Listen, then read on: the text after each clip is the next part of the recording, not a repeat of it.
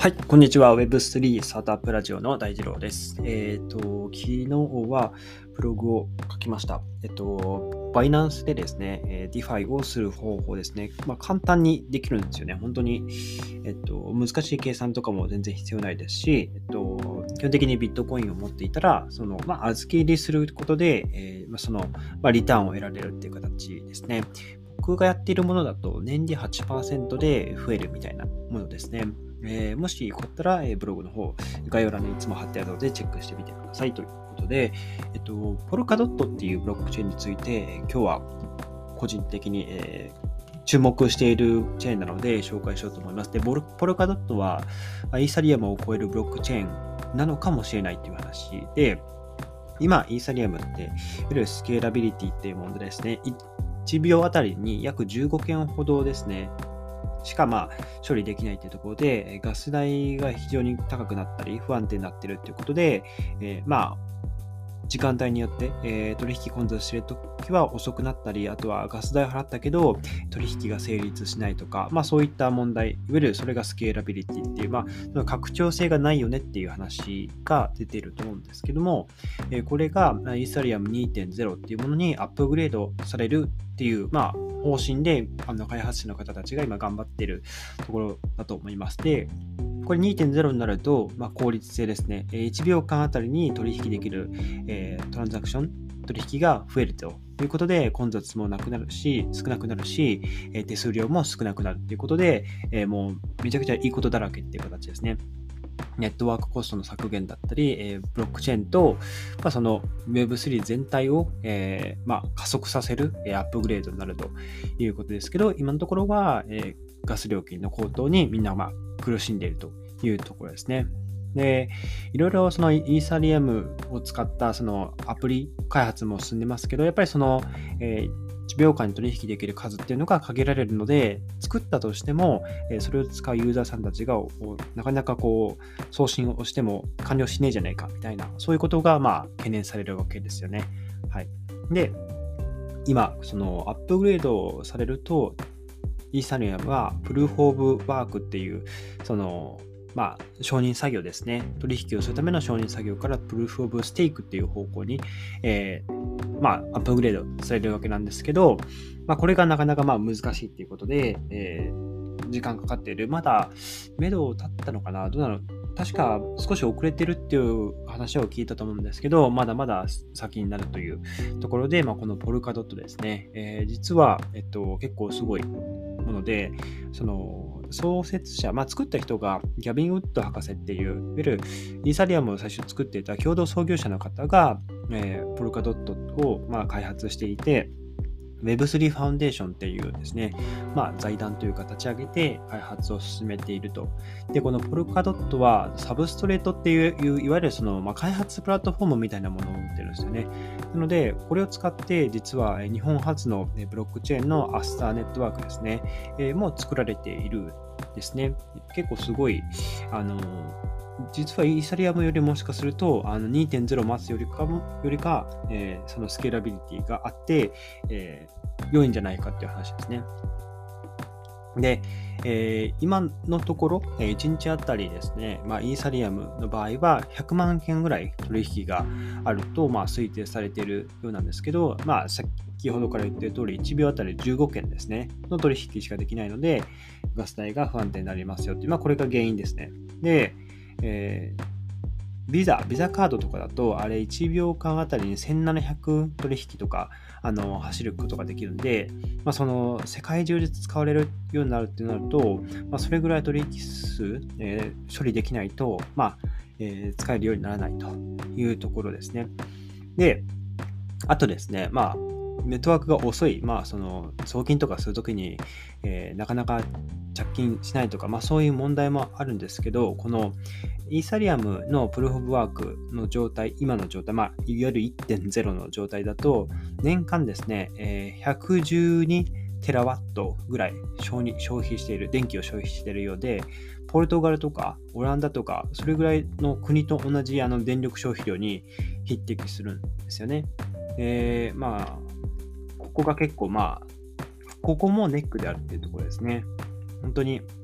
あの、プルーフ・オブ・ワークっていうアルゴリズムにめちゃめちゃ依存をしているっていうところですね。で、まあ、これがプルーフ・オブ・スティックの方になると、えー、高速化するということですね。で、このイーサリアム2.0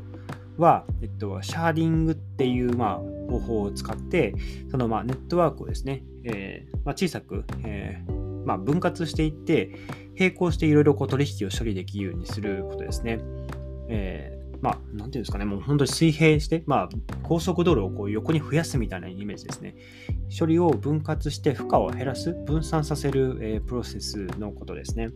で、これをすることで、えっと、シャーディングっていうのを行うことで、シャードって呼ばれる新しいそのチェーンを作ることで、1秒間あたりのトランザクション数を増やしていくということですね。で、これ理論的には、イーサリアムが2.0になると、シャーディングを使って、パイその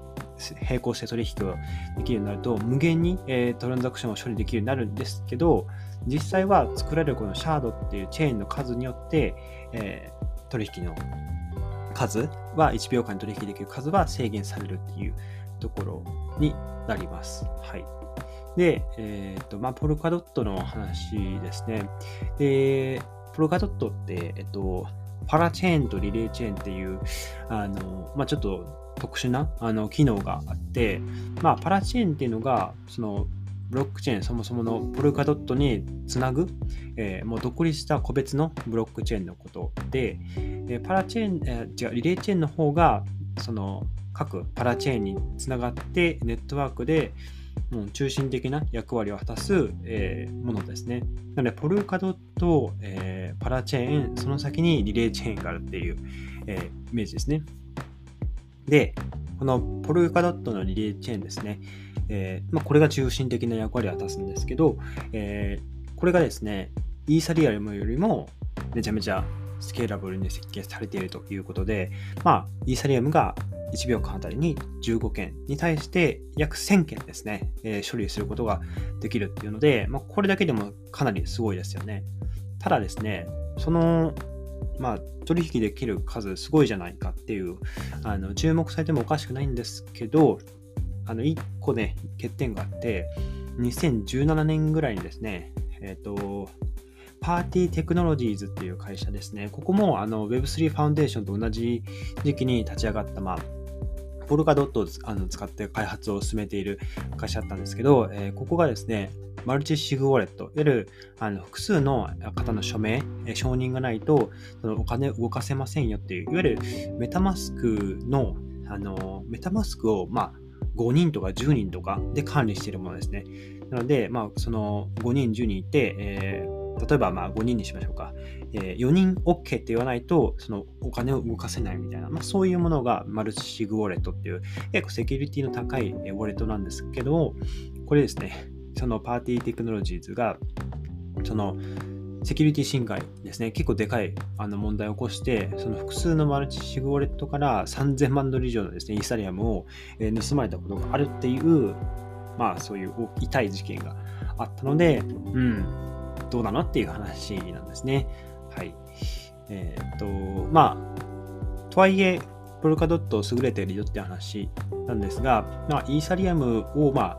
超える超えないっていう話よりも、どちらかというと、イーサリアムを保管していくような、えー、プラットフォームになっていくんじゃないかっていう、その、まあ、界隈では、あの、そういう見方がされているそうですね。それぞれ、まあ、ポルカドットも、イーサリアムも長所と短所があるので、まあ、そこはあの見極めていく必要がある。ポルカドットだと、さっき最初に言ったサブストレートっていう、まあえー、開発の、まあ、いわゆるプラットフォームですね、あるので、それを使って、そのイーサリアムの、えー、イーサリアム上で作っていたアプリを、そのポルカドットのサブストレートを使って作ることもできる。何か SNS のプラットフォームとか、あの動画の共有アプリとか、なんかそういったものも作れるかもしれないですよね。はい。まあ実際将来どっちがその、まあ、優れたチェーン、ブロックチェーンになるかっていうのはまだわからないですけども、えー、日本初のアーサーネットワークは、まあ、このパラ、えー、ポルカドットと、えー、パワーチェーンの接続をしている、えー、日本初の素晴らしいプロジェクトで、これが2022年の1月ですね。1月に、えー、ローンチしたばっかりなんですけど、結構ね、あのー、海外の大手の取引所への上場とかも決まっていて、世界的にすごく注目を集めているですね。えー、アスターネットワークのトークの、あえっと、AS ASTR、あ、アスターですね。まあ、これ日本で扱ってる、まあ、取引所がないんですけどね。はい。海外で、まあ、買う必要があるんですけど、えー、アスターネットワークはポルカドットのサブストレートという、えー、ブロックチェーンを作るための、えー、フレームワークですね。えー、これを使って、え、作られているという感じですね。このサブストレートって、あのまあ、さっきから何回も言ってますけど、え、結構そのブロックチェーンのをカスタマイズできるような開発キットなんですね。なので、割とそのテンプレートみたいなものがあって、それを、こうシステム組み合わせることで、独自のブロックチェーンを作ることが、結構簡単に作ることができるというので、アスタネットワークっていうブロックチェーンができたということですね。で、かつ、このサブストレートを使って開発されたブロックチェーン、例えば、えー、なんちゃらネットワークって、まあ、できたとして、それと、アスタネットワークも接続しやすいっていう、サブストレートを使って作られたブロックチェーン同士は接続しやすいっていうメリットがあるので、お互いのそのトークンとかをこう、あの、交換し合ったりとか、まあそういったことも容易にできるんじゃないかと言われてますね。はい。というような感じでですね、まあ、ポルカドットって、まあその、パラチェーンがあって、その先にリレーチェーンっていうのがあるんですが、いろいろその、パルカドットの、えっと、中心にまあポルカドットがあって、その、いわゆるパラチェーン、えつながっていくアスタネットワークみたいなつながれるチェーンっていうのが100枠あるんですよ。100枠。あの、100枠限られた枠があって、それにどんどん、えー、アカラとかムーンビームとかいろんなそのブロックチェーンがつながっていて、で、どんどんどんどんそのつながっていくことによってデータの改ざんがしにくいっていう、まあ、セキュリティも高まる、え、データを共有する、え、ノードですね。僕らのパソコンとかスマホ、え、こういうのが増えれば増えるほど、え、セキュリティが高くなると。えその全てのえー、まあ、ノードでその取引をこう確認し合って、これ合ってるよね、これ合ってるよねっていうのを確認し合うので、いわゆるその全部のデータを一気に改ざんしないと、えー、その改ざんっていうのができない。先日ブロックあのビットコインの話でも話したんですが、1個改ざんしたら、その前後をあの都合合わせるために、また前後も改ざんして、そうすると、えー、もう全部こう改ざんして、呪術つなぎになっているので、全部改ざんしていかないと、その一つの改ざんっていうのは成功しないよねっていう話ですね。はい。というような感じです。はい。なので、まあ、結構、あの、個人的には、ボルカトットってなんかこう、あの、なんていうんですかね、トークンの形、えー、アイコンもすごい、なんかおしゃれな感じがして、ポルカドットって確かなんか水たまりとかそういう意味だったと思うんですけど、違ってたらすいません。あの、確か、その、アスターネットワークが、えっと、そのパターチェーンを、えー、枠を獲得するためのあのドットオークションっていう、まあ、あのオークションで枠を獲得しましょうねっていう、えー、いわゆるあのイベントというかあったんですけど、その時にもあの僕あの注目していて、あの実際僕はあのアカラっていうネットワークの方をあの少し応援してたんですけど、あのアスターネットワークはこんなに有名になるとは思わなかったので、ちょっと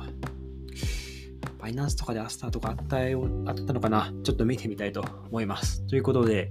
えー、今日はまあもしかしたらポルカドットがイーサリアムを超えるブロックチェーンになるかもしれないという話ですね。はい。えー、まあちょっと原文というか、あの参考にした記事も、え貼っておくので、まあ、もし興味ある方いらっしゃったら見てみてください。ということで、今日のエピソードが役に立ったらいいなと思ったら、ぜひフォローをよろしくお願いします。それでは皆さん、素敵な一日をお過ごしください。また明日お会いしましょう。